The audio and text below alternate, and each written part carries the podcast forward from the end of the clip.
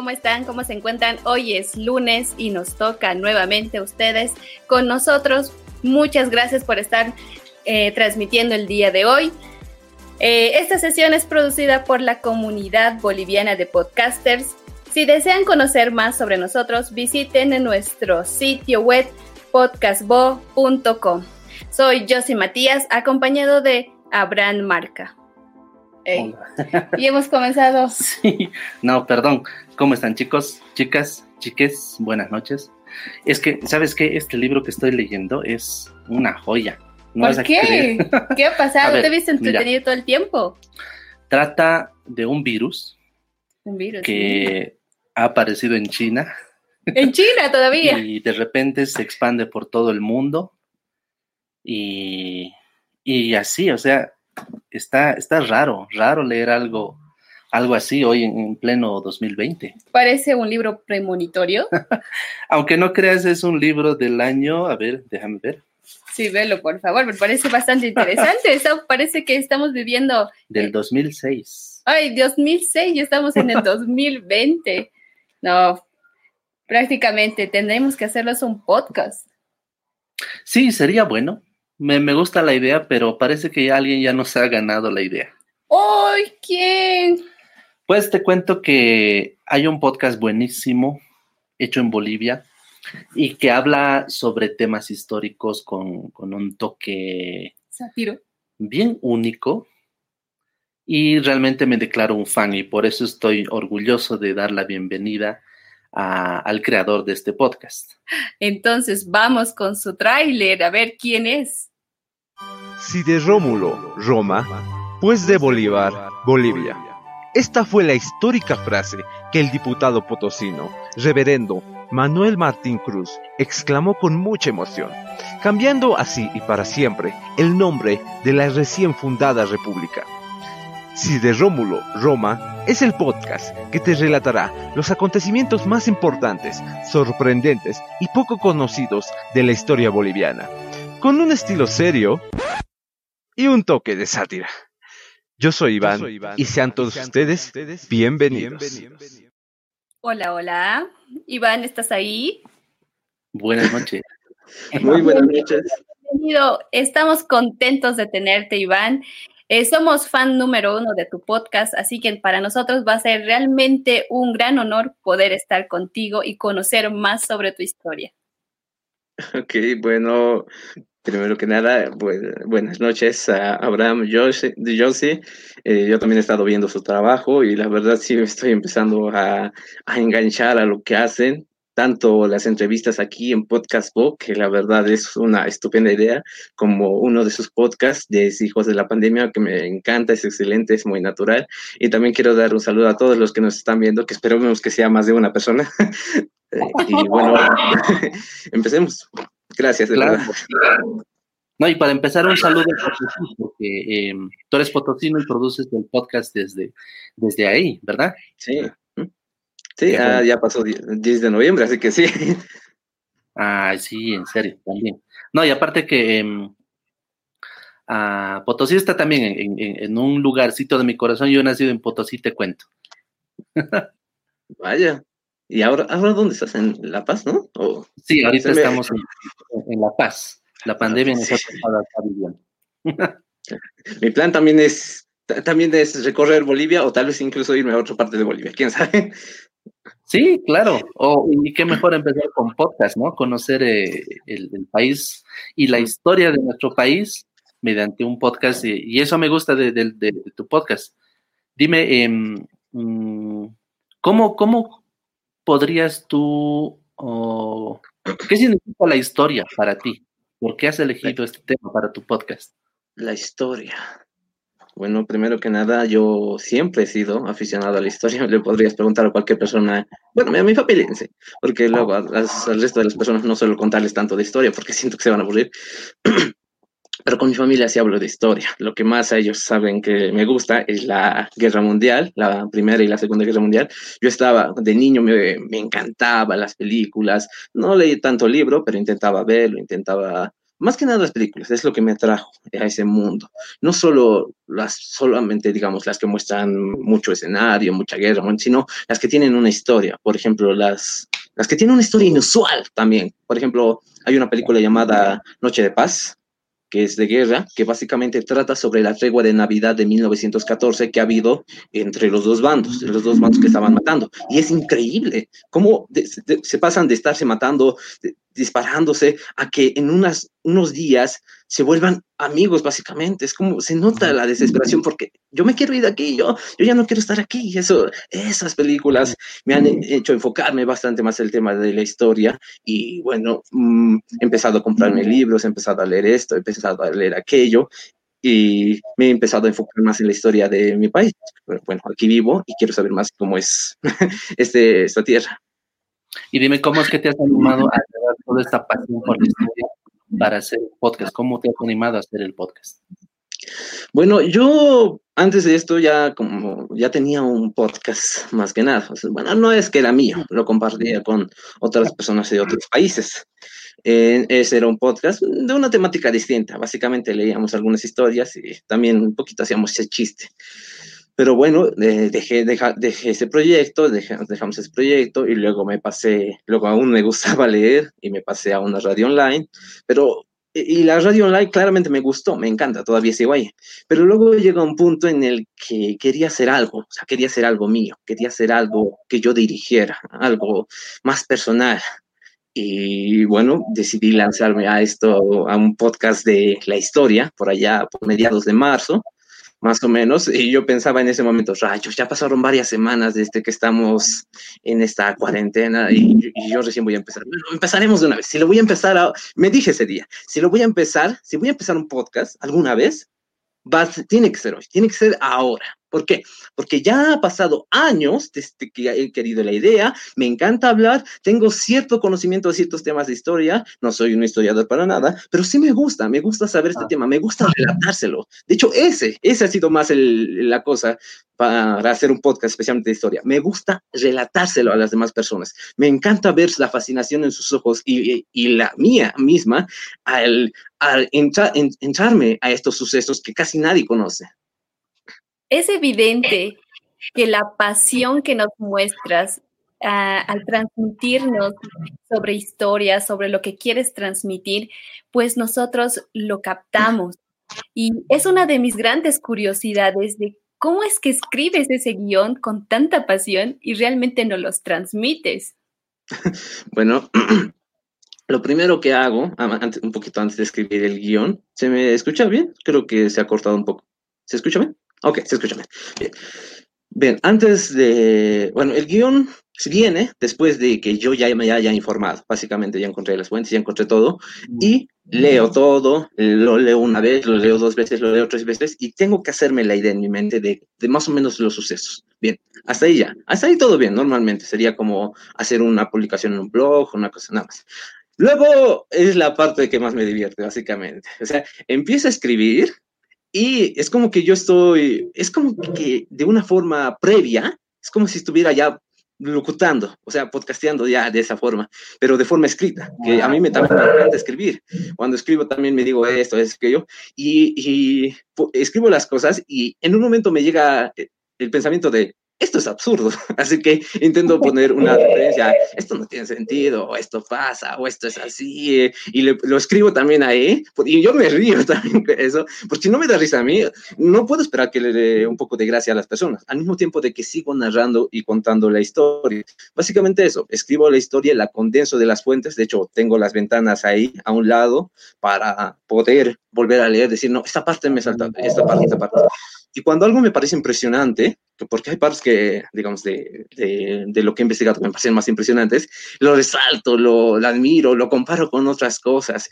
Y más o menos así va el proceso del guion. O sea, lo escribo, me río, lo escribo, me río, luego al día siguiente vuelvo a revisarlo y a veces hay momentos donde entre lapsos, lapsos, no, no hay comentarios míos, solo hay más en la descripción de la historia. Y yo digo, bueno, esto está bien, pero creo que en esta parte me voy a aburrir si no escribo algo. Así que leo una, leo dos, leo tres veces la, misma, la misma página, el mismo párrafo y eh, ahí digo, ah, ya se me ocurrió algo y ahí escribo algo y bueno, y luego pasa al siguiente.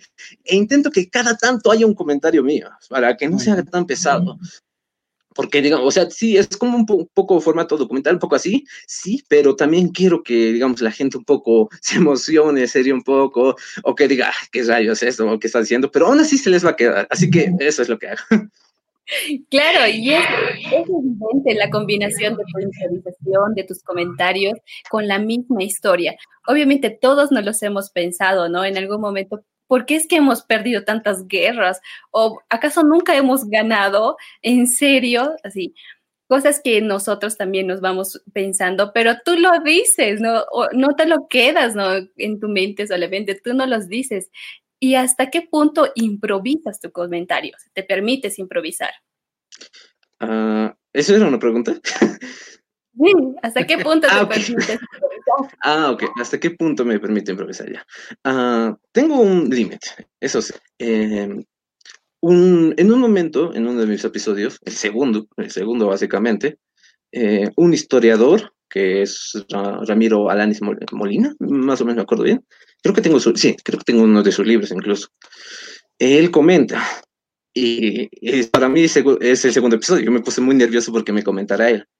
En ese momento y en poco antes me di cuenta de que obviamente sí podría resaltar que algunas cosas me parecen absurdas y graciosas y todo ello, pero también me di cuenta de que, de que tampoco tengo que hacer el, hacerlo ridículo, tampoco es así. O sea, es como que tengo que serlo gracioso, ameno y admirable, pero tampoco tengo por qué y ridiculizar, o sea, llegar a ridiculizar algunas partes que tal vez incluso me llegan a parecer ridículas, sino tengo que mantenerlo un poco más mm, alegre, no diría un poco más o sea, no quiero llegar en ningún momento a que sea insultativo, a que sea denigrante a nadie, nada de eso. De hecho, todos estos años, hablando, digamos, por, por el anterior podcast y en la radio que anteriormente les dije, eh, me han enseñado que tengo que ser un poquito más humilde con estas cosas, que tengo que respetar no solo lo que a las personas que han pasado por ello, lo que han escrito, cómo se ha escrito y todo ello.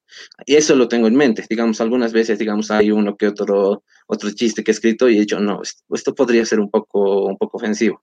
Pero no, o sea, no me limito como, ah, bueno, la gente se va a ofender y me va a eh, dejar escuchar. No, es más como, estoy siendo respetuoso, no estoy siendo respetuoso, eh, esto tiene sentido, esto no tiene sentido, o cosas así, que ese es mi límite más o menos.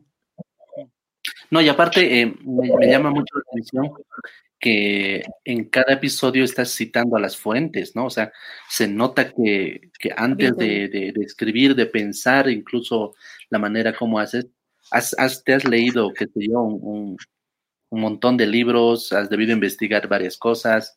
A ver, contame más o menos cómo haces eso. Y eh, otra cosa que me, me maravilla es que lo haces tú solo, ¿verdad? Sí, soy, soy yo solo. ojalá fuera alguien más, ojalá. He estado, primero he pensando en varias personas, eh, conocidos, amigos y todo ello, pero bueno, familia no podría decir tanto, porque creo que de todos aquí, yo soy el que más interés tiene en estos temas. Eh, y de amigos, bueno, tengo algunos conocidos, algunos amigos, pero no, no, primero que nada, no conocen tanto este tema y segundo, no, muchas veces no parecen tener tiempo y todo. O sea, básicamente, como les dije, si no lo hacía yo solo, no se iba a hacer nunca. Y tal vez cuando empecé a hacerlo yo solo, alguien me contactaría, alguien me conocería y diría, oye, podemos hacer algo. Yo diría, ah, dale, vamos a hacer algo. Como lo que hizo una vez con Reconcilia Bolivia.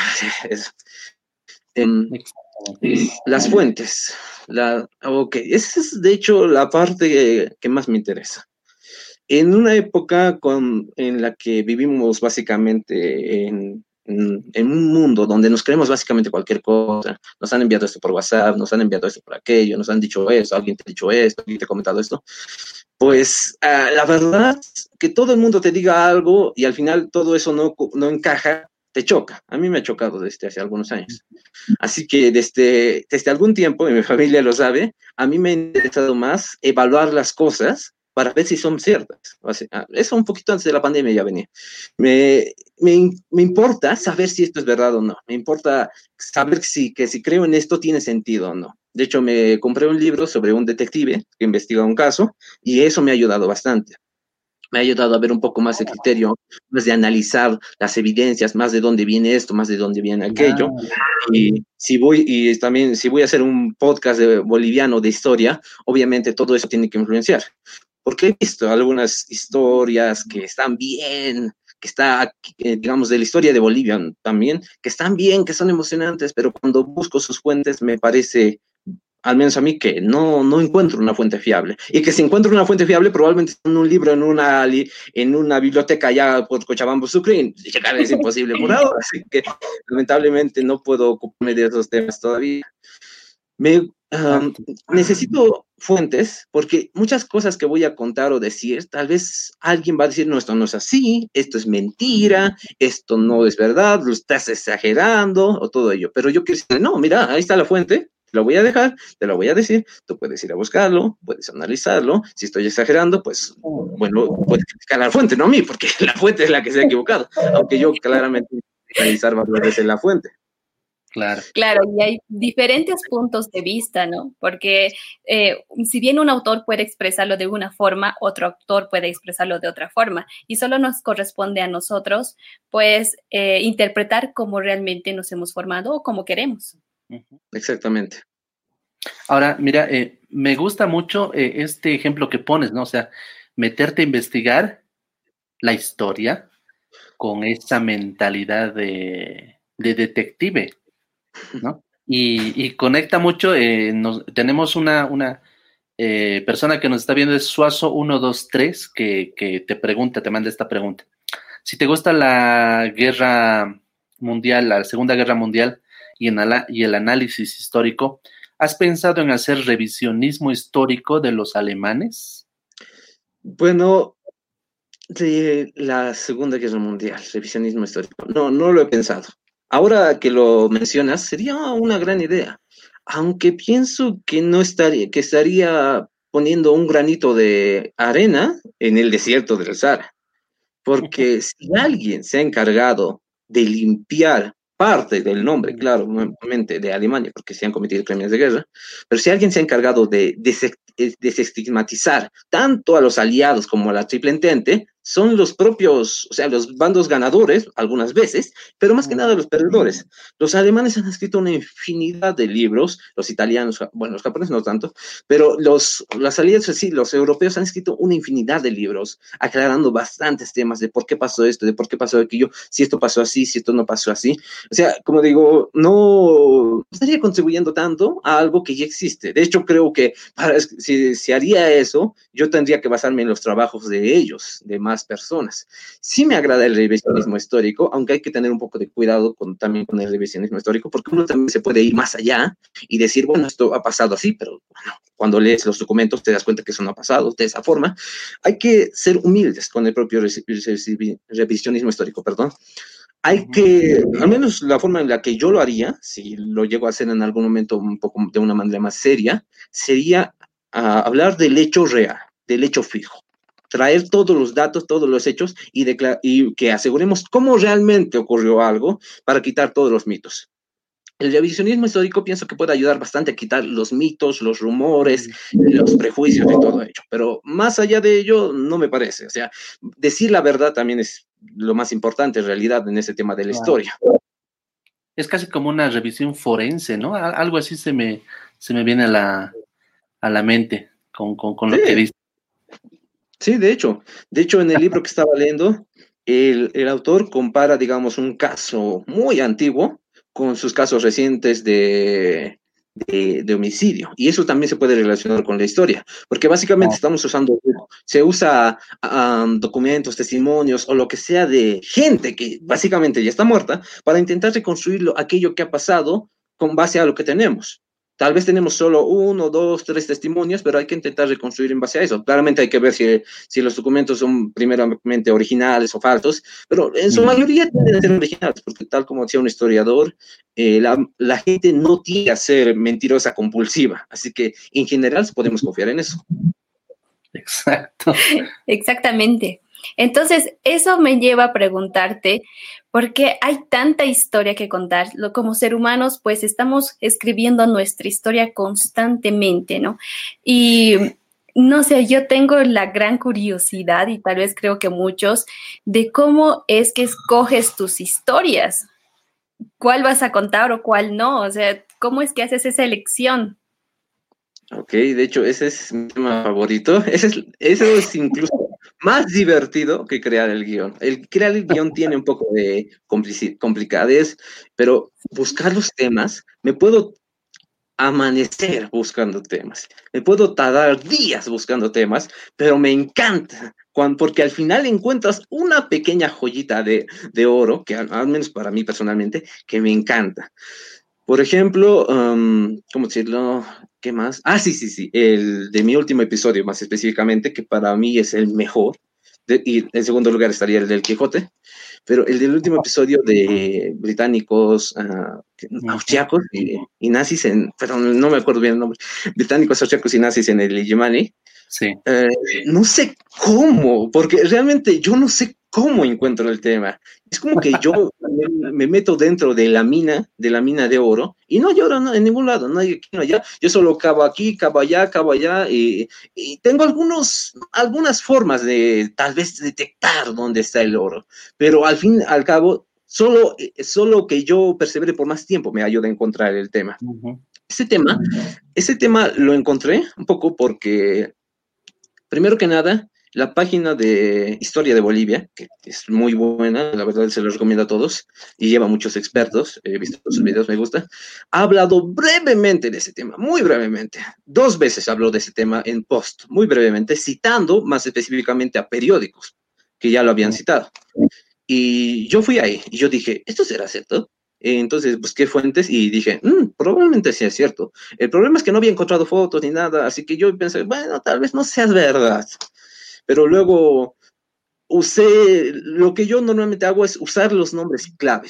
Digamos, este personaje, eh, su nombre clave, busco todos los datos que puedo encontrar en Internet, datos relevantes con respecto a su nombre. Y no hay muchos realmente. O sea, no es tan, suena difícil, y sí, sí es, sí es difícil, pero no es tan considerando que lo que pasa en Bolivia, como yo me quejo en todos mis episodios, no está bien documentado. De hecho, el, ese episodio lo hice, todos los archivos, o casi todos los archivos para ese episodio son de fuentes británicas, son fuentes externas. Uh, exacto. Que los nombres, el nombre de esto, esto, esto, esto. Más, yo, lo que yo me tardo es buscando palabras claves. Si ya tengo una historia y quiero encontrar los, los datos, si es verdad, si no es verdad, busco los nombres clave. Y eso me puede pasar horas y horas y horas buscando imágenes entre documentos, descargando esto, descargando todo, descargando no sé cuántos virus habré descargado. Pero al final, al final yo a un lugar y digo, esto, esto es raro. O sea, llego a un lugar y digo, esto, esto puede ser un poco raro. Entro al documento, entro a, esta a estas páginas olvidadas, estas páginas que nadie conoce, estas páginas que no sé por qué conservan sus, sus noticias, pero las conservan. Y ahí llego a un documento que me habla sobre el testimonio escrito del, del tipo que subió a la montaña. Y yo era como, pingo de Eureka. O sea, es como ese momento, cuando vi ese documento, era como, increíble, de verdad, porque ese documento más otros más, porque básicamente mis fuentes son dos fuentes alemanas que estaban en alemán y tuve que traducir un poco torpemente al español, y la fuente británica que es más sencilla de traducir. Esas fuentes, o sea, me contaban todas una historia de distintas perspectivas y yo tendría, empezaba a armar la historia, desde la carta, que era de hecho la parte más preciada, para mí, porque como encontrar, no sé, un indicio de que algo realmente pasó, porque sería imposible escribir un documento tan extenso, tan detallado y, de, un, de algo atestiguado. De hecho, también encontré el recorte de periódico de ese año que hablaba sobre la noticia y encontré algunas imágenes y lo que más me encantó encontrar en ese documento fue las la foto que básicamente es la portada de, de, de este episodio. Esa bandera con ese, con ese boliviano, que sí es boliviano Jesús Torres, no es el inglés, porque claramente en el documento aclara que no es él, que el inglés le tomó solamente al foto, y yo estaba como, vaya, esto, esto tengo que hacerlo, esto, esto es así. Y básicamente así es el episodio. Busco, busco aquí, allá, que hay, que hay, que hay, que hay, que hay, que hay. Básicamente voy, digamos, a, una, más o menos el proceso es así, en resumen. Voy a internet y y entre en Wikipedia más o menos suelen empezar mi búsqueda. Voy a los anexos, a los que están en inglés, a los que están en español, y, ahí, y de pronto de tanto, tanto leer toda esa enciclopedia, encuentro una línea que hace referencia a algo. Y cuando yo encuentro eso en una página como Historias de Bol, o sea, básicamente encuentro una pequeña referencia a algo. Y yo digo, esto será verdad. Y empiezo a buscar todo sobre eso. Y muchas veces, lamentablemente, no encuentro información tan buena, así que no descarto ese episodio, pero otras veces, como en ese episodio, encuentro estos documentos hasta el cansancio y digo, bueno, esto tengo que hacerlo. Y más o menos esos temas, exactamente, esos temas son los que me anoto en un blog de notas que tengo, que básicamente se llama episodios y ideas, en donde pongo varias ideas que me interesan porque, digamos, encuentro, digamos, a este extranjero que, que, le ha encantado Bolivia, que ha hecho esto, que ha hecho esto, que ha, que ha, participado en la guerra, que ha participado en museos y se ha vuelto boliviano porque ha amado Bolivia. Y yo digo, tengo que hablar de ese sujeto. O, o encuentro sobre eh, una, una pequeña imagen sobre este, un suceso de un periódico recortado, y yo digo, esto es la verdad, y como digo, y busco, busco, y digo, ah, encontré documentos, tengo que hablar de esto, y más o menos así se coge el tema. El tema tiene que encantarme, tiene que impresionarme, tiene que hacerme, eh, hacer, hacer que mis ojos brillen, básicamente, y porque si no lo hace, no, lo va a hacer, como digo, no lo va a hacer también para mis, mis oyentes, que la verdad yo agradezco a cualquiera que ponga un episodio mío, porque un poquito son largos, básicamente son largos, y, y que se escuchen todo es realmente lo aprecio. Y obviamente, si, obviamente yo quiero que sea todo lo entretenido que sea posible y al mismo tiempo que sea, que sea algo que puedan recordar por mucho tiempo. Y, y así como lo cuentas incluso, eh, no sé, me imagino estos arqueólogos que de repente han descubierto la tumba de, de Tutankamón, así que estaba completamente sellada y han sido los primeros en ver el, sarcófago. Y, me imagino lo mismo contigo cuando has descubierto este testimonio escrito del, alpinista que, ha ido a, que ha contado su hazaña del, del Entonces, Sí. Tengo esperanza de que seguramente en tu blog de notas tienes otras más historias, más episodios para el podcast. Tengo varias, tengo muchas. Ah, muchas de lamentablemente aún no encuentro, o sea, yo sé dónde encontrar la información. El problema es que, como les dije, está en, está en un libro perdido en una biblioteca allá por otra ciudad, que me parece ridículo. Necesitas corresponsales. Exacto, o sea, es como que seamos el único país que hace eso, porque, digamos, solo, solo para darles una idea, uno va a Wikipedia y busca Guerra del Pacífico. Bien, entonces, ¿quiénes libraron esa guerra? Bolivia, Perú y Chile, ¿verdad? Eso lo conocemos todos. Vas a las fuentes y solo hay fuentes peruanas y chilenas. Bolivianas mm. apenas aparecen. Y de hecho, las fuentes peruanas y chilenas tienen un enlace donde puedes ir a ver. Las bolivianas tienen menciones de libros. Y está bien. El problema es que esos libros no están en Internet. No lo vas a poder investigar a menos que vayas a esos lugares. Básicamente, los países que están a nuestro alrededor tienen su historia en digital. Nosotros no. No entiendo por qué. No sé qué pasa en ese aspecto. Y eh, pienso que eso, de hecho, hace que sea tan difícil encontrar historias que te importen o historia en general que la gente no se esfuerza tanto. Y esa es una tarea pendiente, ¿no? Para todos. Y me, ahorita me haces acordar de un amigo que es parte de Wikipedia Bolivia. Uh, y, y, tiene la misma preocupación que tú, ¿no? O sea, hay tantos temas que, que no están en línea y, y, no sé, no nos ponen en desventaja como estás mostrando ahorita.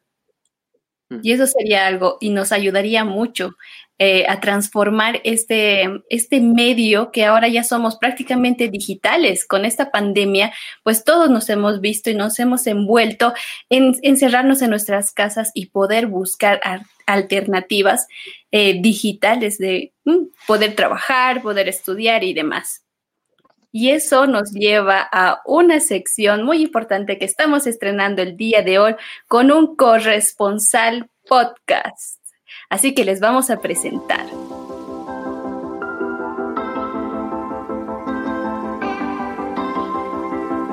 Hola Richard.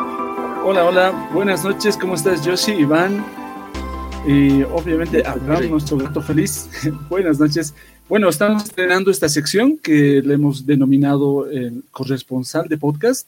Em, les damos la bienvenida a todos. Recuerden que pueden descubrir nuevas historias eh, escribiendo el hashtag Viernes Podcaster y cada semana encontrarán nuevos episodios de la comunidad de Podcast Go. Esta semana tenemos Gekeko Podcast, la serie Boba Fett de, eh, es en realidad celebridades de FIFA o algo así. el podcast Nadie nos preguntó, eh, que habla en esta ocasión de secretismo religioso en Latinoamérica. Tenemos otro podcast, Alumni, que nos da herramientas que le ayudaron a crecer como emprendedora. Tenemos a Álvaro en Marte con TrueTech, eh, que te dan los pros y los contras si estás pensando comprarte un MacBook 2020. Y, una entrevista súper guasa con el director Chaco en el podcast Muy Guaso. Somos hijos de la pandemia, nos, están, nos traen nuevamente su tablero de juegos con emprendedoras y emprendedores bolivianos. Y mañana, martes 24 de noviembre, la revista Rascacielos lanza su propio podcast y nos han invitado a la comunidad Podcast Bo para que podamos eh, darles el impulso y acompañarles en este lanzamiento que se realizará en la fanpage de Facebook Live, eh, justamente de Rascacielos. Eh, si desean escuchar, amigos, amigas, estos podcasts, otros podcasts bolivianos, les, les invitamos a visitar nuestra página podcastbo.com o en cualquier plataforma de podcast. Y nuevamente volvemos después de esta breve interrupción con Iván Acapani y el creador del podcast Si de Rómulo Roma. Muchas gracias. Gracias, gracias Richard. No, es que eh, quiero decir una cosita. Claro que sí, ah, adelante mi, apellido tiene una maldición.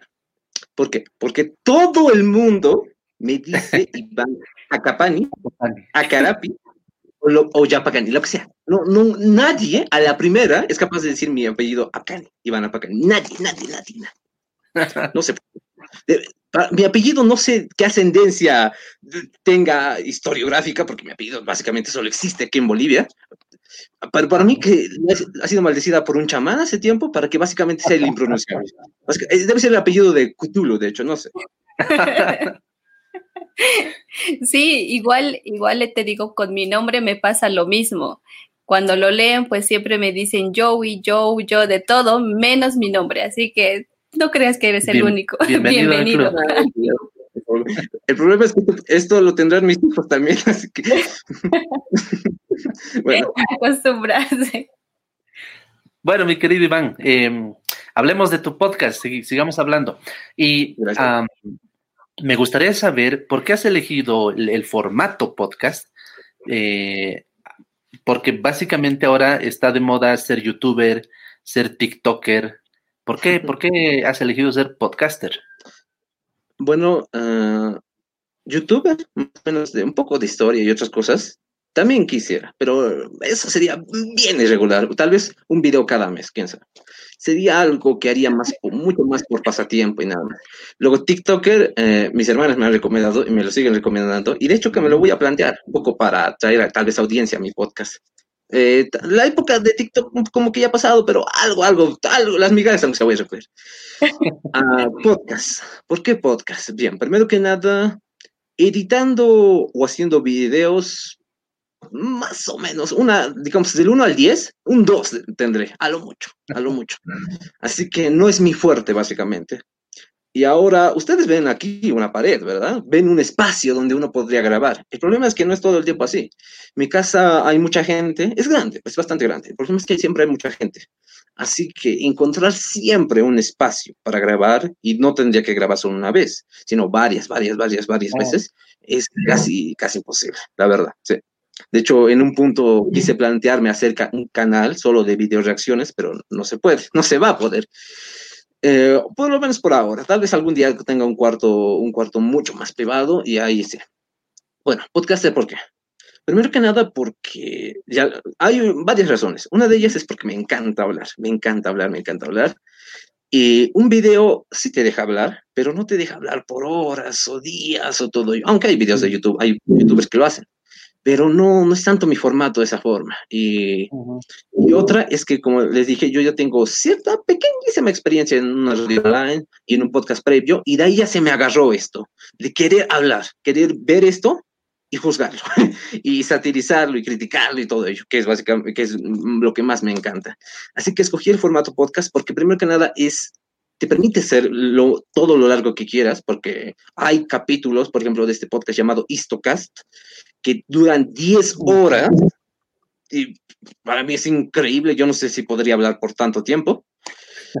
Em, y segundo, y eso, digamos, te permite el tiempo. Y segundo, solo necesitas la voz, solo necesitas eso, no necesitas, uh, no necesitas una gran cámara, un gran escenario, una gran edición de video, lo que te cuesta bastante, solo necesitas un espejo pequeño y eso es bastante. Y luego editar el audio no es tan complicado. Yo uso un, un programa Audacity, que probablemente muchos lo usan, que es bastante fácil de usar. Llevo mucho tiempo con este programa, estoy muy familiarizado buscado esto, esto, aquello, y no es tan complicado. Y es por eso, es más fácil, me permite hacer más largo y básicamente me saca todo el provecho que yo quiera hablar extensamente por horas. Así que es el formato perfecto en realidad. Qué lindo saber, Iván. Y esto lleva a la pregunta de cómo es que te organizas, ya que en tu eh, tienes, nos comentas que en tu casa pues viven varias personas y eso conlleva a mucho ruido, desorganización, opinión, hablar de muchas personas y para un podcaster pues es muy importante el audio. ¿Cómo es que haces todo eso? Bueno, ah, ah, creo que me has hecho tres preguntas. Mm, eh, a ver, ¿cómo me organizo? Bien. Básicamente lo que hacía antes de dejar de hacer, porque bueno, voy a volver a hacer, pero básicamente el proceso, lo que hago es, es ponerlo todo en una semana. Para mí, la estructura de una semana o un mes me facilita bastante. Si, si mi podcast me tomara hacer seis días, aún así yo lo estiraría siete, probablemente, porque estos, esto de los límites me encanta, me ayuda bastante a, a que algo se cumpla, a que yo sepa exactamente el tiempo que se necesite bueno, de la forma de organizar, básicamente sería mm, el primer día, o escojo un tema que ya tenga, o busco un tema. Si, si ya, si busco un tema, entonces me tomo todo el día buscando. Y si escojo un tema, me tomo todo el día escogiendo. Porque tengo que, tengo, o sea, de tantos temas que sí me gustan, necesito uno que en ese momento mi corazón arda por hablarlo. Luego de eso, solo me toma eso un día, porque, porque me toma horas. Y luego de elegir el tema, yo ya estoy cansado, básicamente. Eh, uno diría, bueno, eh, vamos a tirar la moneda, pero no, no, no funciona así. Porque si yo, si aunque este tema sea el mejor del mundo, pero yo no quiero hablar de eso, no, no lo voy a hacer bien. Yo sé que no lo voy a hacer bien. Y luego de eso, bueno, al día siguiente busco, al día entre dos días, solo buscar fuentes, esto, aquello, esto, esto, intento analizar todas las fuentes, intento verificar si funcionan, si, si las fuentes tienen otras fuentes que las respaldan, si entre testimonios se respaldan, si no es mentira, si no la ha desmentido, porque básicamente en el periódico voy, tal vez en una ocasión busco, esto es falso, y el periódico tal vez me dice, eh, no es probable, y yo digo, bueno, entonces no lo voy a hacer. Luego de eso, luego de haber leído todo ello y tener mi mente básicamente procesando la información, eh, al día siguiente vuelvo a leer toda la información, vuelvo a ver todo esto, vuelvo a empaparme de todo el asunto y empiezo a escribir el guion. Empiezo a llegar a una parte, a otra parte, a otra parte. Lo, lo subdivido el guion. Lo que hago, con, lo no, no escribo solamente y vamos a ver qué sale. No, digamos, entre los puntos principales pongo un subtítulo primero pongo, digamos, tal vez el prólogo, luego pongo, aquí te presentas tú, tienes que poner una frase chida. Ah, más abajo pongo, digamos, un poema, como en ese último episodio de Limani, puse al principio un poema, porque quiero darle una introducción enganchante, porque si el principio no les engancha, no, no, no me van a escuchar el resto de la hora. Luego quiero presentar mi podcast, quiero presentarme a mí, quiero hablar un poco de mí, quiero personalizar un poco el podcast, no quiero que sea frío, tampoco, o sea, por información, por chiste, nada, sino también un poco hablar de mí, pero no tanto tampoco.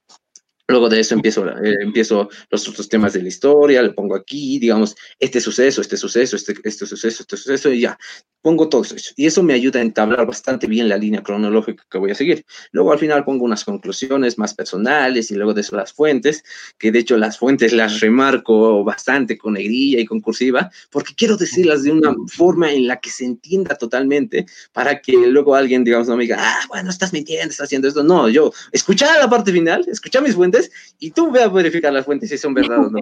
Yo ya, yo ya me tardé días buscando. Como que no, es como que me ahorra, me ahorra problemas.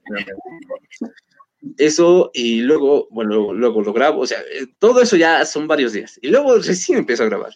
Luego lo grabo, me doy una sesión para grabarlo. Y, y, y creo que esta es la parte más complicada. O sea, escribir el guion es un poco tedioso. No, no es tedioso. Es de hecho, yo intento que sea divertido. Y es divertido.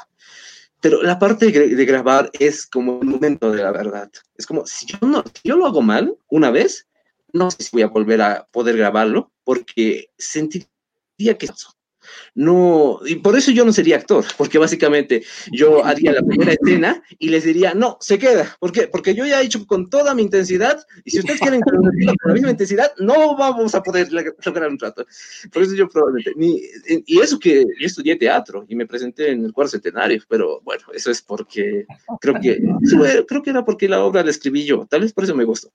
Bien, Bien, básicamente, ese día donde, e, el día donde hay que grabar es el día más complicado de todos. Primero que nada, tengo que hacer que todos en un radio de 10 metros se desaparezcan. No quiero que haya nada de ruido, porque mi micrófono es bien sensible.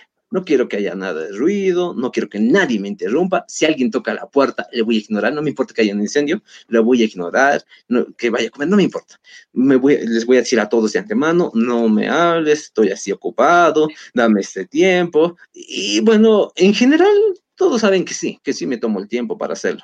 Pero alguna que otra vez, ya saben, la familia es un poco como, mm, bueno, tú no me das órdenes, así que un poco ahí, un poco a veces bromeamos, discutimos, pero no, no hay problema. Al final del día, todos aquí entienden que me gusta hacerlo y, hacen el esfuerzo, porque, mucha, porque obviamente todos también tienen su vida, todos tienen que hacer esto, aquello, y me alegra que hagan el esfuerzo por darme un momento de privacidad. Y bueno, todo, lo anterior es complicado y recién voy a grabar el episodio. Eh, bueno, me pongo, me pongo ahí frente a la computadora, pongo mi guion ahí, me pongo un vaso de agua al lado, pongo mi respiración, hago un poco de ejercicios para no trabarme y, y recién voy a grabar. Entonces empiezo, empiezo y me grabo un poco hablando, me escucho, no, no está bien, lo hago con este ritmo, lo hago con ese ritmo. Y ahora, y después recién grabo. o sea, todo, todo está, todo puro antecedentes, puro antecedentes para recién el momento de la grabación. Ya, me pongo a grabar y empiezo a leer el guion empiezo a, intento leerlo de una forma natural. como, es la segunda vez que lo leo completo, completo, porque una vez anterior ya la leí, para obviamente recordar todo, para que no diga, ah, esto yo lo escribí, sino para que estoy seguro, para que esté seguro de que yo realmente estoy congeniando con mis propias palabras prescritas. Entonces la leo, hago los mismos chistes, riéndome de lo mismo, lo me parece un poco absurdo, porque es como que me estoy riendo de mi mismo chiste que ya te hace un año, pero aún así me río. Luego, un poco, en unos momentos me sale una improvisación, porque me encanta. Cuando a mí me sale una improvisación, lo amo, me río más en la improvisación, probablemente escrito. Y, y, lo grabo, lo grabo toda la hora, lo grabo los 45 minutos, el tiempo que hace falta. No me importa si es de 26 minutos, que es de mi episodio más corto, a una hora y media, que era un dos partes. No, yo lo grabo, me río, me adentro de la historia, me lo imagino, hablo con el que oyente que me está escuchando. Es un poco raro, pero usted, yo sé que usted lo entiende bastante. Y termino de grabarlo y todo, todo un largo proceso, todo una semana exhausto, básicamente. Lo grabo, me pongo orgulloso, lo guardo, lo edito un poquito y luego me, voy a dormir otra vez, porque normalmente grabo en la noche y para cuando termino de grabar estoy hambriento, estoy cansado, porque ya he trabajado el día y, bueno, eh, o sea, todo, todo tiene que ser en días, no podría hacerlo todo en un día, sería tan pesado hacerlo en un día que no lo haría. Y luego de eso, bueno, la edición, la edición es tan complicada. Hice, es como que, como que ya, te, ya tengo todo para editarlo bien, así que no, no es tan complicado.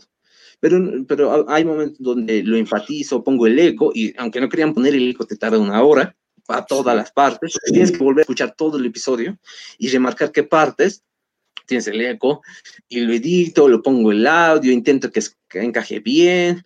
Eh, algunas veces mi familia ha escuchado mis episodios y también baso un poco mi, mi, o sea, su crítica la hace muy bien. Me dicen, todo, todo el mundo, todo el mundo, todo, todos, todos, e incluso creo que ustedes alguna vez me lo van a decir, me dicen que tengo que gesticular o algo así, más o menos. Me dicen que mi voz es muy monótona. Y yo, pero, pero yo intento exagerar mi voz, como es que es la misma? ¿Cómo que es monótona? Pero bueno, eh, cada vez lo intento. Luego edito el episodio, lo subo, lo programo la hora, le doy toda la publicidad. Ahora que me doy cuenta es largo. No me, no, me, no se siente largo, se siente natural, de hecho, se siente como lo que debería ser. Pero, pero ahora que lo, lo, digo, es larguísimo, de verdad, ¿no? ¿Cómo, ¿Cómo, le harán los otros podcasters que lo hacen mucho más profesionalmente que yo? Pienso que se agotarán hasta el máximo. Ustedes también, digamos, que tienen, me dijeron que tienen tres podcasts, no sé cómo lo hacen, de verdad les admiro. Subo el episodio, luego intento, intento poner los enlaces, los subo a cada parte, cada, lo pongo cada, cada cosa, y luego de eso lo publico en Facebook, lo publico en este grupo, lo publico en este otro grupo, y, y luego de un rato me pongo a, a, bueno, a, me inclino, me pongo de rodillas y rezo al Dios que haya, para que por favor no me banen de ese grupo porque estoy haciendo spam de mi propio podcast. Pero bueno, luego de eso, luego de que no me han hecho, no me han votado del grupo, yo le digo gracias porque me agrada el grupo de historia, la gente va, digamos, lo que más me encanta, de hecho, de lo que más amo, incluso antes de que lleguen al episodio, es que vean lo que yo he publicado, mi podcast, y digan, ¿esto es cierto? ¿Es en serio? Y yo les respondo sus preguntas y digo, no, sí es cierto, este está ahí cierto, este está ahí cierto, lo he investigado y van a escuchar mi episodio y bueno, muchos no comentan, no me importa, con que lo escuchen, y la verdad yo, estoy sorprendido y, ahí, llega el momento de la satisfacción. Eh, espero uno, dos, tres días porque luego de eso probablemente nadie vuelve a escuchar mi episodio, pero después de tres días ya tengo, digámoslo, en Facebook todos los likes, los comentarios, y allá en YouTube también, y aquí también, y, eh, ahí siento que todo valió la pena, me, me divertí, lo disfruté, fue genial. Es como, bueno, me voy a tomar una semana sin hacer nada, porque si lo hago esa misma semana, me, va a dar un tedio horrible. Me voy a tomar una semana sin hacer nada, y la siguiente semana pues, recién voy a empezar a hacer. Por eso me, me tardaba en un momento dos semanas para hacer un podcast. Una semana para hacerlo y la otra para no hacer nada. Ese es más o menos el proceso de creación. Qué genial. No, y, y, realmente has, detallado todo lo que sentimos, ¿no? Cualquiera que hace un podcast, eh, tantas cosas que están por detrás para, para tener 20, eh, 30 minutos en, ahí cargados. Y, y, eso sí, ¿no? Es, una, una, gran pasión que, que no sabes cuándo, cuándo te vas a cansar o, o, si va a seguir. Y en tu caso, me gustaría saber em, dónde ves a, a, tu podcast de aquí a, cinco años, digamos. Bueno, probablemente de que cinco años ya lo haya terminado. Em, voy a, como les dije, yo tengo ideas y deseos de continuar con mi podcast. De verdad quiero hacerlo. Hay momentos donde no, hay momentos donde sí, pero yo pienso que sí lo voy a hacer. Primero que nada porque me divertía bastante hacerlo y me parece una expresión, tal vez un poco me estoy subiendo, o sea, digamos, estoy mm, alabando, se podría decir, pero me parece una expresión artística de mí. Y un ser humano no puede vivir sin su parte artística, sin aquello que, aquello que, no ganes ni plata ni, nada, te encanta hacer. Por ejemplo, a mi hermana le encanta dibujar, a mi otra hermana le encanta bailar, a mi padre, a mi padre le encanta jugar fútbol, a mi madre le muchas veces le encanta hacer ciertas manualidades que he visto a, a través de tiempo que ha hecho manualidades y esto que yo y no es como que ganar un centavo, o, tal vez la gente ni les va a ver, pero, pero a ellos les gusta. Y entonces yo también tengo mi propia búsqueda de cuál es mi arte, ¿Qué, en qué me expreso. Y lo, lo, no es que no lo supiera, pero volví a saberlo en, uno, en una de estas semanas, porque yo, digamos, yo tengo trabajo, todos tenemos un trabajo. El problema con mi trabajo es que es un poco solitario, convivo con los clientes y todo eso. Y una semana luego de casi no haber hablado con nadie, estaba bastante triste. Y en un momento nos reunimos toda la familia y yo empiezo a hablar de lo que sea, empiezo a hablar de esto, aquello. Y yo me doy cuenta de que me, me he puesto feliz de hablar. No sé si me estaban escuchando, la verdad no me acuerdo si me estaban escuchando, pero yo me he puesto feliz de hablar. Y yo estaba pensando, ¿cómo es que toda la semana, con todo lo que he hecho, no me sentía mal? Y solo esto me ha hecho, me ha hecho alegrar. Y eso me vuelve a dar un indicio de esto es lo que a mí me gusta expresarme. No sé si voy a llegar lejos, no sé si voy a ser reconocido, pero yo sé que quiero esforzarme para que sea un producto de buena calidad, que al menos las personas interesadas lo escuchen, les guste y que sirva para que yo pueda transmitir lo que, lo, estos temas asombrosos y lo que yo pienso sobre estos temas asombrosos. Así que de aquí a cinco años, yo pienso que, o sea, justo ahora, mi yo de ahora te va a decir que pienso que para ese momento yo ya no voy a tener el podcast, quién sabe, tal vez tenga, va a tener todas las ideas que yo quería tener. No sé si van a ser cinco episodios más, diez episodios más, veinte episodios más, cuarenta episodios más tal vez, pero tal vez de aquí a cinco años ya no sé, tal vez se haya acabado, diga, bueno, hasta aquí, por ahora, tal vez diga, hasta aquí va a ser esto, y luego tal vez cree otro podcast, porque no creo que no puedas tener un podcast. Un podcast sí voy a tener. Pero si el podcast para ese entonces continúa, pues quiero seguirlo haciendo con ese mismo entusiasmo con el mm. que lo he hecho en los mejores momentos. Y si no continúa, pues quiero que esté ahí. Y yo lo voy a descargar y lo voy a copiar en un video y lo voy a guardar ahí. De aquí, cuando sea viejito, lo voy a, me voy a poner un CD, que probablemente ya yo voy a poner a escuchar y voy a decir qué maravilloso era yo. Esperemos que esa pasión y ese entusiasmo que realmente nos transmites, pues podamos seguirlo continuando. Lo decimos por los otros que realmente escuchamos y te escuchamos y nos sigas transmitiendo esa misma energía y esperamos realmente siga un buen tiempo más. Y como dices que te encanta hablar y realmente pues nos estás robando el espectáculo, Iván, pero un grato espectáculo de poder escucharte y saber estos mínimos detalles que nos das, que todos los podcasters, podcasters, perdón, los estamos viviendo, pero tú realmente lo estás detallando paso a paso y es lo fascinante, ¿no? Generalmente lo decimos en general, esto hacemos, esto hacemos, pero con esa misma pasión que sentimos, pues no podía ser ninguna otra persona que tú de poder describirlo. Iván, te podría decir, ¿cuáles han sido tus inspiraciones para poder hacer un podcast? Bueno, esa es una excelente pregunta. He tenido, bueno, inspiraciones principales de mí, de mí. O sea, digamos, no, bueno, un poco extraños son eso. Inspiraciones fuera de mí inspiraciones dentro de mí, claramente. Ah, bueno, las inspiraciones fuera de mí. Primero que nada, a quien acabamos de ver, a, Richard, que tiene un podcast llamado Richard Pachacamani, que ha creado un episodio en donde habla sobre, sobre hacer un podcast en Bolivia. Y de hecho, es, yo lo encontré en Spreaker. Estaba, cuando al principio, cuando estaba queriendo hacer mi podcast, lo que me interesaba, además de, las temáticas y todo ello, me interesaba decir, ¿en qué plataforma lo voy a alojar? Luego fui a, eh, consulté con muchos podcasters en algunos grupos, porque yo intento hacer eso, o sea, no, muchas veces me he lanzado al agua, y de hecho aún me sigo lanzando al agua sin aprender a nadar pero en temas que ya conozco, como esto del podcast, que ya tenía cierta experiencia, no me lancé la Dije, bueno, el lugar donde lo aloje es quizás tan importante como lo que voy a hacer. Así que fui, eh, revisé Anchor, revisé Evox, que Evox es la más sencilla para mí. De hecho, a, mí Evox me resulta más sencilla que Spotify. Eh, revisé Evox, revisé Acas, revisé varios al final fui a Spreaker y en el ya estaba como más o menos decidido a hacer tal vez el podcast, tal vez no. El punto es que fui a Spreaker y puse, bueno, la palabra Bolivia. Dije, va, veamos si hay alguien, veamos si existe la comunidad podcaster de. Yo para ese momento conocía a, conocía a Equilibrium Podcast, me sonaba Equilibrium Podcast. Escuché algunos, me gusta, o sea, me gusta, son bastante buenos. Y porque, pero también la página de Equilibrium Podcast escondidísima. O sea, yo, tendí, yo tuve que buscar bastante para encontrar eso. Y, y eso no me gusta. O sea, tiene que ser algo que te pongan en tu cara, no, ser, no ser algo que tú tengas que buscar horas y decir, bueno, tal vez encontré algo. Entonces busqué en Spreaker. Fui ahí, eh, busqué Bolivia, no esperaba encontrar nada, sinceramente, pero encontré este, este episodio de Richard, de hacer un podcast en Bolivia.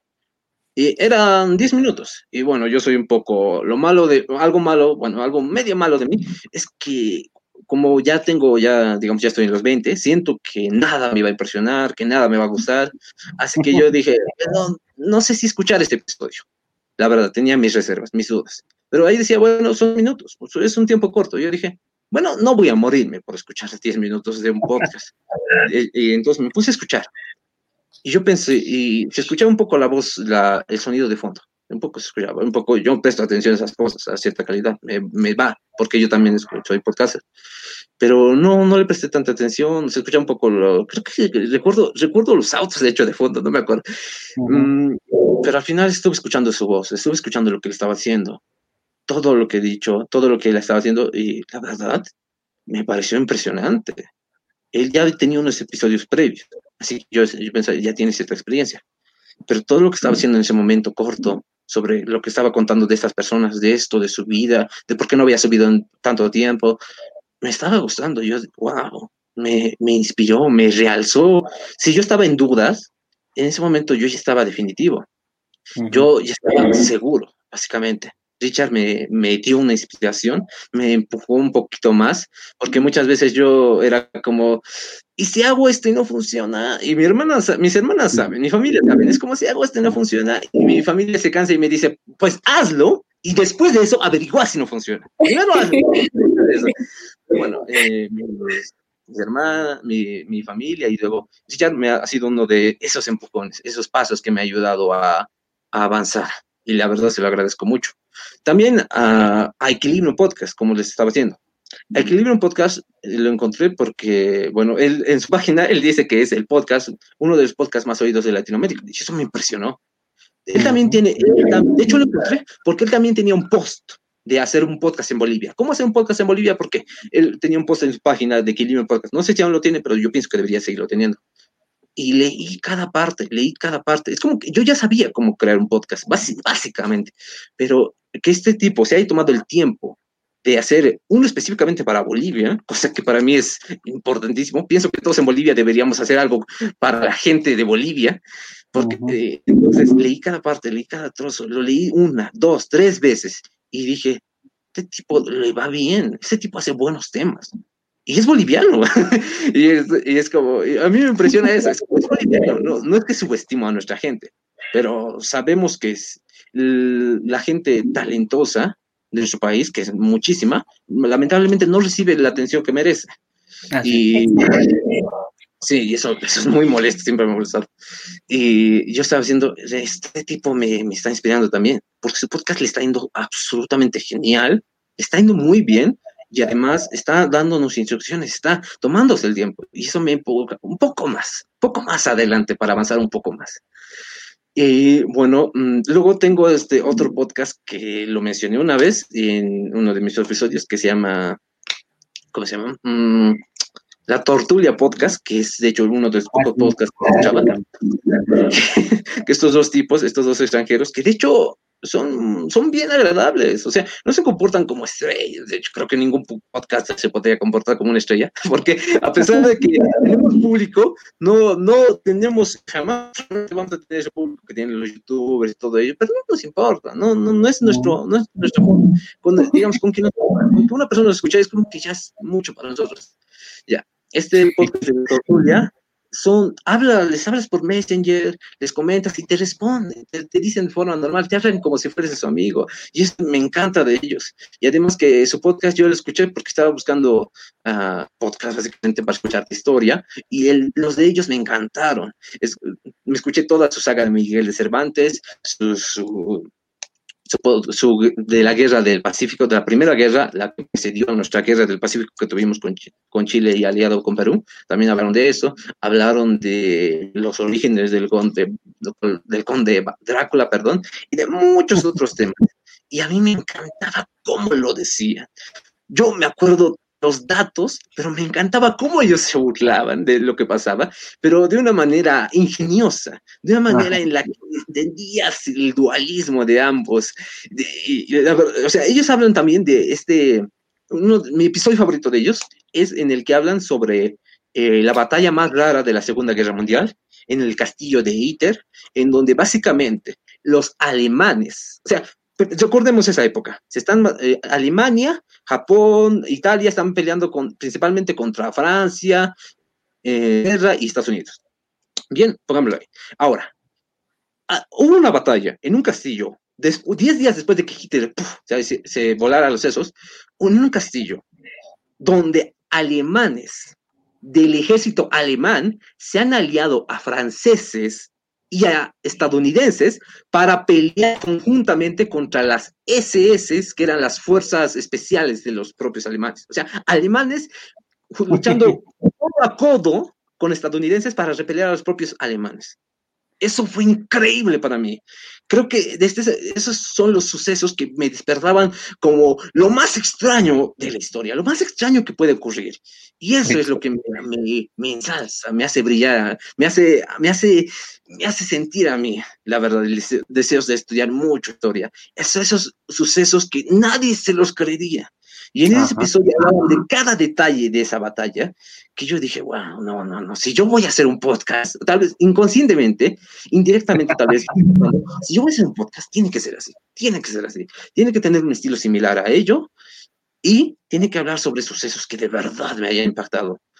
Y bueno, eso, eso me ha ayudado bastante. También para, para hablar brevemente de otros, me, un canal de YouTube que se llama, mm, ¿cómo se llama eso? A toda leche, que básicamente es un youtuber que hace, bueno, también temas de historia, pero también lo hace gracioso. Y yo dije, también ¿qué vas a hacer este. Y luego también hay este otro canal que es de boliviano, uno es Urcari, Urcari lo hace genial, me encantan sus videos.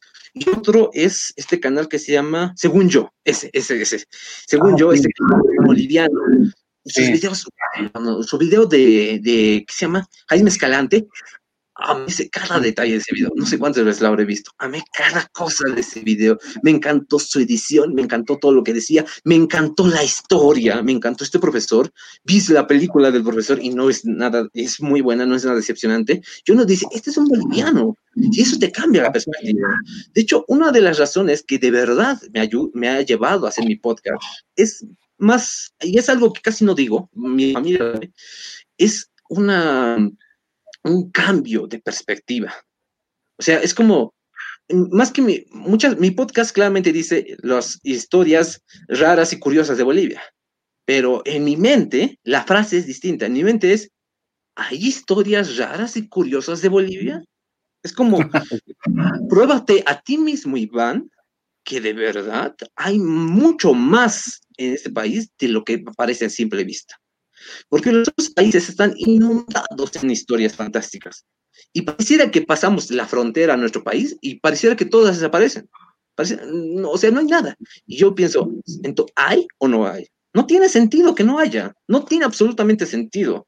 Pero entonces uno busca, encuentra esto y dice, no, Sí hay. El problema es que la gente no las está buscando. Y apenas se buscan. De hecho, este episodio del Quijote de la Mancha en La Paz estaba en un recopilatorio de curiosidades de Bolivia, que yo pienso que no, esto no tiene que estar aquí, esto merece más que estar aquí, esto merece, no sé, tú mereces mínimo tres videos de algún youtuber, de youtubers bolivianos, porque es algo fantástico. Si esto hubiera pasado en otro país, ya tuvieran cinco videos. Sí, pero esto pasa aquí y solo tiene una pequeña mención en esas curiosidades. Y luego tú buscas la carta, tú tienes que ir a un libro eh, de, la, de, la, Biblioteca del Bicentenario, que pienso que es una gran idea. Más allá de cualquier idea política que uno pueda tener, me parece una excelente idea, porque restauramos aquellos libros que de verdad han impactado a Bolivia. Entonces, uno va y busca cartas de, para entender la historia de Bolivia, y, uno, y yo busco y encuentro la carta del Quijote la carta del Quijote que quería venir aquí a Bolivia. Y yo era como, esto fue, esto solo se compara con el momento de que encontré también el testimonio de los nazis en el Illimani. Y yo pensé, wow, o sea, esto tiene, esta carta existe, esto pasó, esto es verdad. Entonces yo dije, no, tengo que hacer un episodio de esto. Y hice un episodio y eso. Mi episodio es un poco, ese episodio es un poco basado también en el episodio del Quijote de la Mancha de la Tortuga Podcast, un poco me basé en ellos. Pero obviamente el dato más importante que yo quería introducir es que este sujeto sí vi que tenía intenciones de venir aquí, a La Paz, bueno, a, sí, a La Paz, sí, a La Paz, perdón, porque había olvidado yo.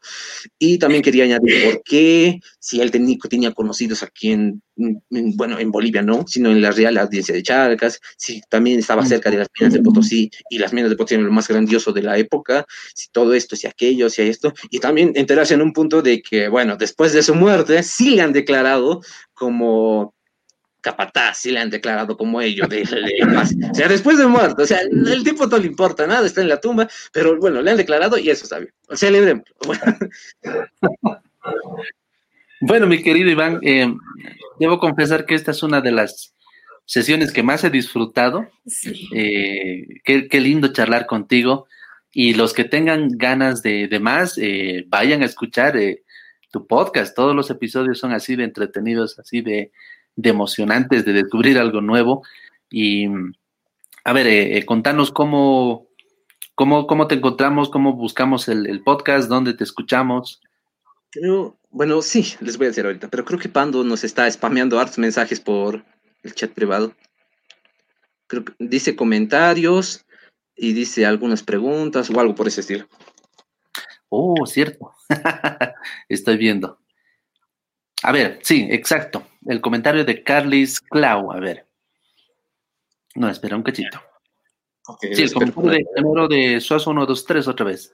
Dice que hay un libro llamado Nacionalismo y Coloniaje. Exacto, sí, es famosísimo este libro, que por lo que dices seguro te va a encantar porque es, es ver así la historia nacional. No sé si conoces este libro, Nacionalismo y Coloniaje. Lo, conozco. O sea, es curioso. Apenas lo he leído, pero lo conozco harto. Es extraño. es como que yo conozco lo, que está alrededor del libro, eh, pero no tanto el libro. Em, sí quiero leer el libro. O sea, sí y no. Es como que ah, sí quiero porque eh, la verdad, el libro es uno de los, me parece que es uno de los pocas, las pocas obras realmente representativas escrito por un gran intelectual como le fue Carlos Montenegro, pero al mismo tiempo, eh, como desconozco ciertas cosas del libro, no me llama tanto la atención. Sin embargo, es, bueno, sin embargo, si no lo leo, obviamente no puedo dar un juicio, al menos al menos leeré tres capítulos, que es como, digamos, puedo, empezar a decir, bueno, el libro tal vez me gusta, tal vez no me gusta. Además, el libro, más que nada, al menos hasta donde yo sé, tiene cierto periodismo y eso me, eso me atrae. Así que sí, puedo darle una excelente oportunidad al libro y pienso que todos deberíamos darlo, porque no hay tantas, digamos, lamentablemente, al menos en mi conocimiento, no hay tantas obras intelectuales, realmente intelectuales, de análisis exhaustivo eh, de nuestra historia boliviana. Así que ese libro me parece bastante bueno para al menos empezar por ahí. Hay otro comentario también de eh, Carlis Clau que dice, wow, no, no, no sabía que era tan moroso. Eh, imagino que es el, proceso ¿no? que, seguimos de, al, pensar un episodio y más en tu caso. Y claro que compartimos esa, esa opinión que nos da nuestra querida Clau, porque pensamos que es prácticamente algo tan pequeñito, pero los detalles que nos, que nos has dado, pues ha sido impresionante y realmente justos. Sí, es moroso, sí, pero si no fuera disfrutable, si no valiera la pena, por así decirlo, no lo haría para nada. perdería bastante mi tiempo si no lo haría. De hecho, mm, de hecho, por eso me extendí el periodo de dos semanas, porque a pesar de que me gustaba, también quería un tiempo para no hacerlo. O sea, yo, yo hago eso con todo en mi vida. Si algo me encanta, no importa si tengo este platillo favorito de comida, que es la mejor comida del mundo, si la como varias veces seguidas, lo voy a terminar odiando. Y eso es con todo. Y la verdad, eso es humano, eso es de todos. Pero a veces siento que es más, siento que yo lo tengo demasiado subido, porque yo tiendo a aburrirme de muchas cosas. Yo tengo, me aburro fácil. Creo que es porque en general tiendo a consumir. Eh, pero cuando uno empieza a crear, es distinto. Uno difícilmente se, se aburre de algo que ha creado de algo así. que sí. Aún, y aún así, algo que creas sí puede terminarte aburriendo si lo haces demasiado con exceso o mm. si el proceso un poco, un poco es largo. El proceso es largo y es un poco, no, no me desmotiva, pero claramente me, me, me agota. No es, no es, lo mismo. Y si estoy agotado e intento forzarme a seguirlo haciendo, ahí sí me va a entrar desmotivación. Y es lo que nos mencionas en alguno de tus podcasts, ¿no? Eh, nos dices, bueno, esto me ha cansado. Al, hacer tu video en YouTube. Al hacer tu, sí, y realmente nos, nos haces expresar de que te ha costado tanto, lo has visto apasionadamente y esa pasión que lo has puesto, pues realmente necesita de una reenergización, ¿no? De poder volverte a mm, cargar las pilas para otro episodio. Y vamos con, bueno, nuestro querido Pablo Pando nos tiene una gran felicitación. Iván, realmente nos haces vivir una historia con tu podcast y estamos pues complacidos junto, juntamente con ese comentario. Realmente sí es así. lo digo mi persona y yo lo vivo día a día y lo escucho y lo escucharía muchas veces tu podcast. Gracias, de verdad, son ah, cada palabra que ustedes dicen de verdad es me, llega al corazón porque uno uno no espera qué vaya a pasar cuando uno emprende un camino. Cuando yo empecé mi podcast, lo, lo, o sea, mis hermanas saben, yo les dije a mis hermanas, mi meta de aquí a unos meses va a ser que alguien, una persona, haya comentado mi podcast. Esa era mi meta. No, no esperaba absolutamente nada. No esperaba que varias personas vivieran a escucharme. No esperaba integrarme un poco más a, hacer, a la comunidad de, de aficionados a la historia que tenemos aquí en Bolivia. Eh, no esperaba ciertos comentarios, un algunos un poco, como me, o sea, un poco, algunos, algunas personas sí te insultan, no hay problema con eso, no importa, pero lo que no esperaba era las personas que de verdad les gustara, no esperaba que este sujeto de Eduardo, que es de, de Reconcilia Bolivia, le encantara mi trabajo, yo vi su trabajo y yo dije, vaya, o sea, este sujeto que de verdad eh, tiene más experiencia hablando y tiene experiencia entrevistando y tiene muchas asociaciones, le gusta mi trabajo. Eso fue importante en ese momento. yo no esperaba absolutamente nada de ello, nada, nada. Y luego, y, luego bueno, dejo el podcast un tiempo y yo estaba pensando en volver, no volverse, eso. Y luego Pablo me dice, ah, estamos haciendo eh, entrevistas y queremos entrevistar a tu podcast. Y yo, ¿En serio? ¿En serio? O sea, bueno, está un poco descontinuado, pero ¿en serio? Y ese fue el segundo momento impactante dado por mi podcast porque no lo podía creer absolutamente nada. A mi familia le ha gustado, a la gente le ha gustado. Me han llegado dos cosas muy grandes, o sea, conocer a, a los chicos de Reconcilia y esta entrevista ahora con ustedes, que no lo puedo creer, la verdad. Es como, uno no piensa que cuando como, como digamos el efecto mariposa. Uno no piensa que cuando uno bate las alas se forme un huracán allá, no lo espera, no, no tiene razones para pensarlo. En una, muchas veces nuestra vida es monótona y uno no tiene, no siente que tiene razones para pensar que ese proyecto que vas a hacer o va a triunfar o va a ayudar o va a hacer eso. Pero si mm. alguien que me está escuchando eh, quiere hacer un proyecto artístico, de negocios o lo que sea, y piensa, bueno, va a pasar y tal vez ocurre y no va a pasar muchas cosas, no, no crean eso, de verdad, cuando uno emprende un camino, es como una película. Cuando uno emprende un camino, se encuentra con, con aliados, con enemigos, con pruebas. Al final descubres algo. De verdad se siente así.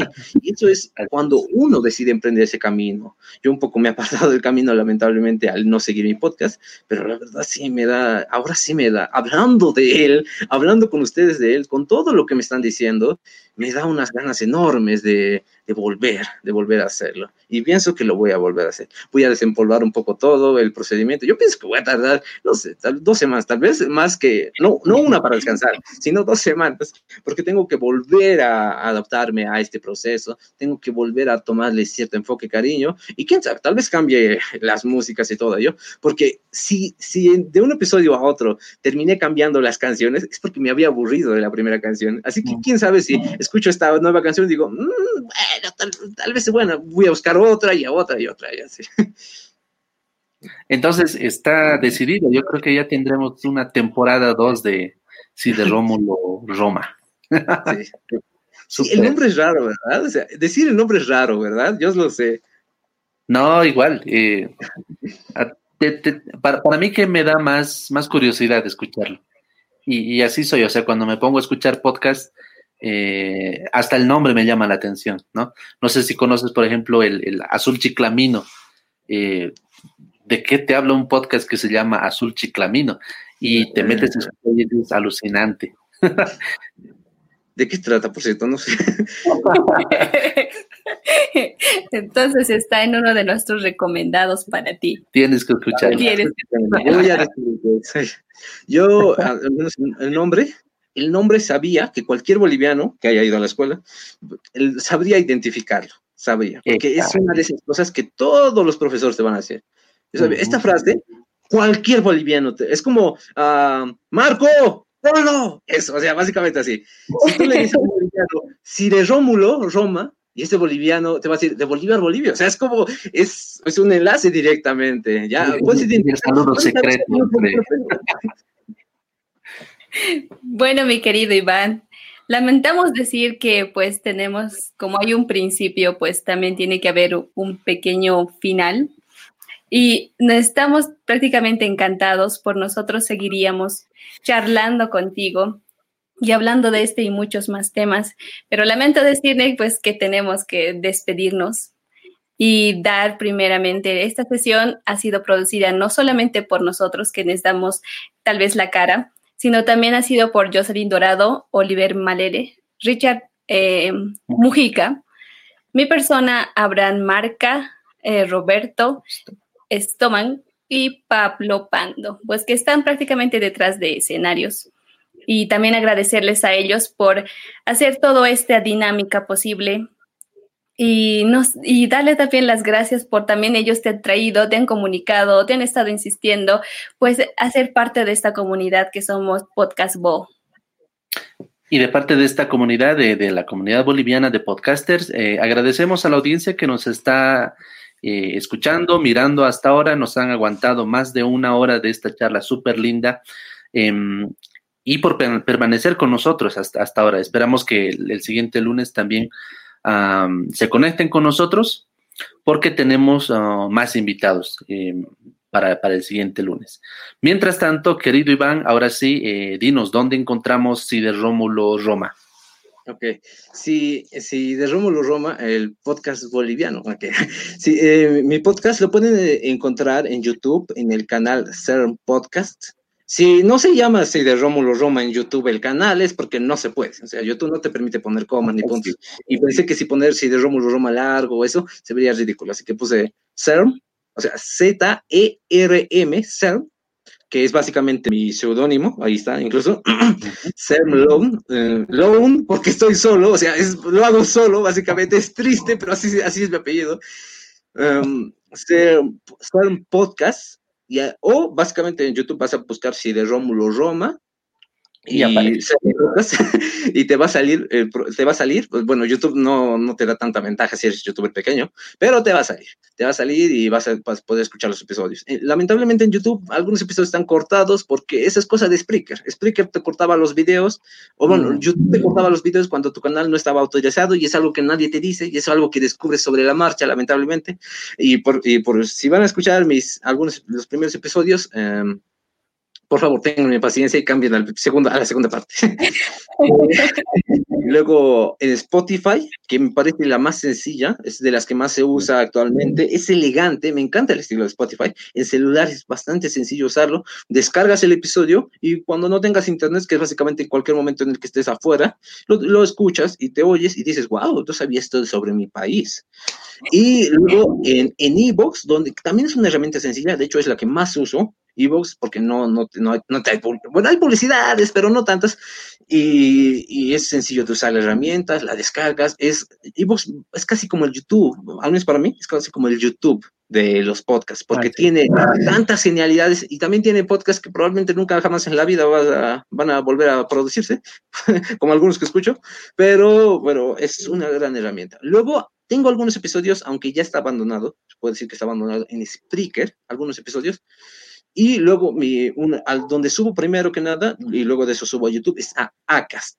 O sea, A-C-A-S-T, Acast, donde es ahora la cual residen mis podcasts y de donde se distribuye a las otras plataformas. Y, y, esa es la ventaja, ¿no? Para, para escuchar un podcast tenemos muchos, muchos medios. Y si es que también eh, pueden escucharlo también a, a Iván, en la página podcastbo.com. Ahí está también el enlace y todos los enlaces para, para encontrar si de Rómulo Roma y todos otros uh, podcasts producidos acá en Bolivia. Si eres también un, podcaster boliviano y quieres sumarte a nuestra, a nuestra comunidad, también puedes entrar a, la, página podcastbo.com barra registro y con, gusto te vamos a, recibir y comentar sobre, sobre el podcast hecho en, hecho en Bolivia. De hecho, sí, quería perdón, perdón. Ah, bueno, muchas gracias por eh, realmente por darnos tu tiempo, regalarnos tu, tu presencia, tu eh, energía no sé qué más decirle. Para yo estoy encantadísima contigo y te pudiera poner ahí y ponerle play y escucharte hablar todo el tiempo, pues yo lo haría. Encantada de poderte escuchar. Te damos las gracias en nombre del, de todos los miembros de Podcast Bo. Ha sido un honor conocerte y realmente muchísimas felicidades también de parte de Lucía. Y eh, eres una persona realmente muy linda de conocer. Me encantaría conocerte más y pues estamos en contacto, Iván. No nos perdamos. De verdad, gracias, gracias por todo lo que han dicho, me, ha encantado escucharlos a ustedes también, todo lo que han dicho, todo, o sea, no solo esto, sino, digamos, la pre-entrevista que nunca va a ver lamentablemente nadie, aparte de nosotros, me encantó todo lo que dijeron, todo, o sea, son, son perfectos para hacer esto, también Jocelyn, también los otros encargados, estuve viendo los episodios, es difícil realmente ser el que entrevista, es exhausto, y aún así lo hacen bastante bien. A las personas que vayan a ir a la página de Podcast Bo, uh, un poco la bueno, un poco la plataforma requiere algunas modificaciones, pero les aseguro que de verdad van a encontrar un podcast que les encante. Si alguien piensa, bueno, tal vez le quiero dar una oportunidad al podcast de Bolivia, les aseguro que van a ir ahí y les va a encantar, van a encontrar algo, algo asombroso. Y si alguien nos está escuchando que todavía no tiene, no está, no está en el grupo, en nuestro grupo de podcast Bolivia, les aseguro que entrar les va a traer más gente, más visitas, más, más, más familiaridad incluso. No se van a sentir solos, van a sentir que hay miles, o bueno, cientos, decenas, decenas de personas que los van a estar escuchando y los, los van a apoyar, les van a responder todas las preguntas que quieren, específicamente si, si son nuevos. La verdad, la gente de de Podcast me ha ayudado bastante, me han impulsado, me han, me han animado tanto que muchos se los debo a ellos y a todos ellos, a todos los que están escuchando. Ah, y si escuchan mi podcast, escuchan primero el último episodio y luego el primero y luego el del Quijote, porque para mí... y eso, bueno, eso sería todo. Muchísimas gracias. Gracias, Iván. Gracias a todos por, escucharnos. Eh, hay, hay, gente que sigue mandando felicitaciones a Iván. Me sumo realmente a ellos y eh, ojalá no sea la última vez. Otro día podemos conectarnos para hablar de, historia y, eh, cosas inusuales que suceden en el país. Muchas gracias por visitarnos hoy día, Iván. Gracias a ustedes, de verdad, a todos los que nos están viendo, muchísimas gracias por prestarnos su tiempo, que es lo más valioso que tenemos en este mundo, es más valioso que absolutamente cualquier cosa. Aprovechen muy bien su tiempo y de verdad les agradezco que hayan dado, que hayan puesto un poquito de ello para escucharnos hoy en día. A ustedes, Abraham y José, gracias de verdad por tener ciencia de escucharme. y a Pablo Pando, a Pachacamani, que de hecho me han, de hecho Pachacamani es el que me ha introducido a este, a este de podcast Boy, se lo agradezco muchísimo, porque desde ahí solo todo ha, surgido bastantes cosas buenas, a Reconcilia, a todos los que me escuchan. De hecho, doy mis felicitaciones al final de mis podcasts y les voy a seguir dando, así que muchas gracias. Gracias a todos. Bueno, mis queridos oyentes, hemos llegado al final y sin antes mencionarle que nuestro siguiente invitado es Gekeko Podcast, así que los esperamos el siguiente lunes. Con eso nos despedimos. Chao, hasta pronto.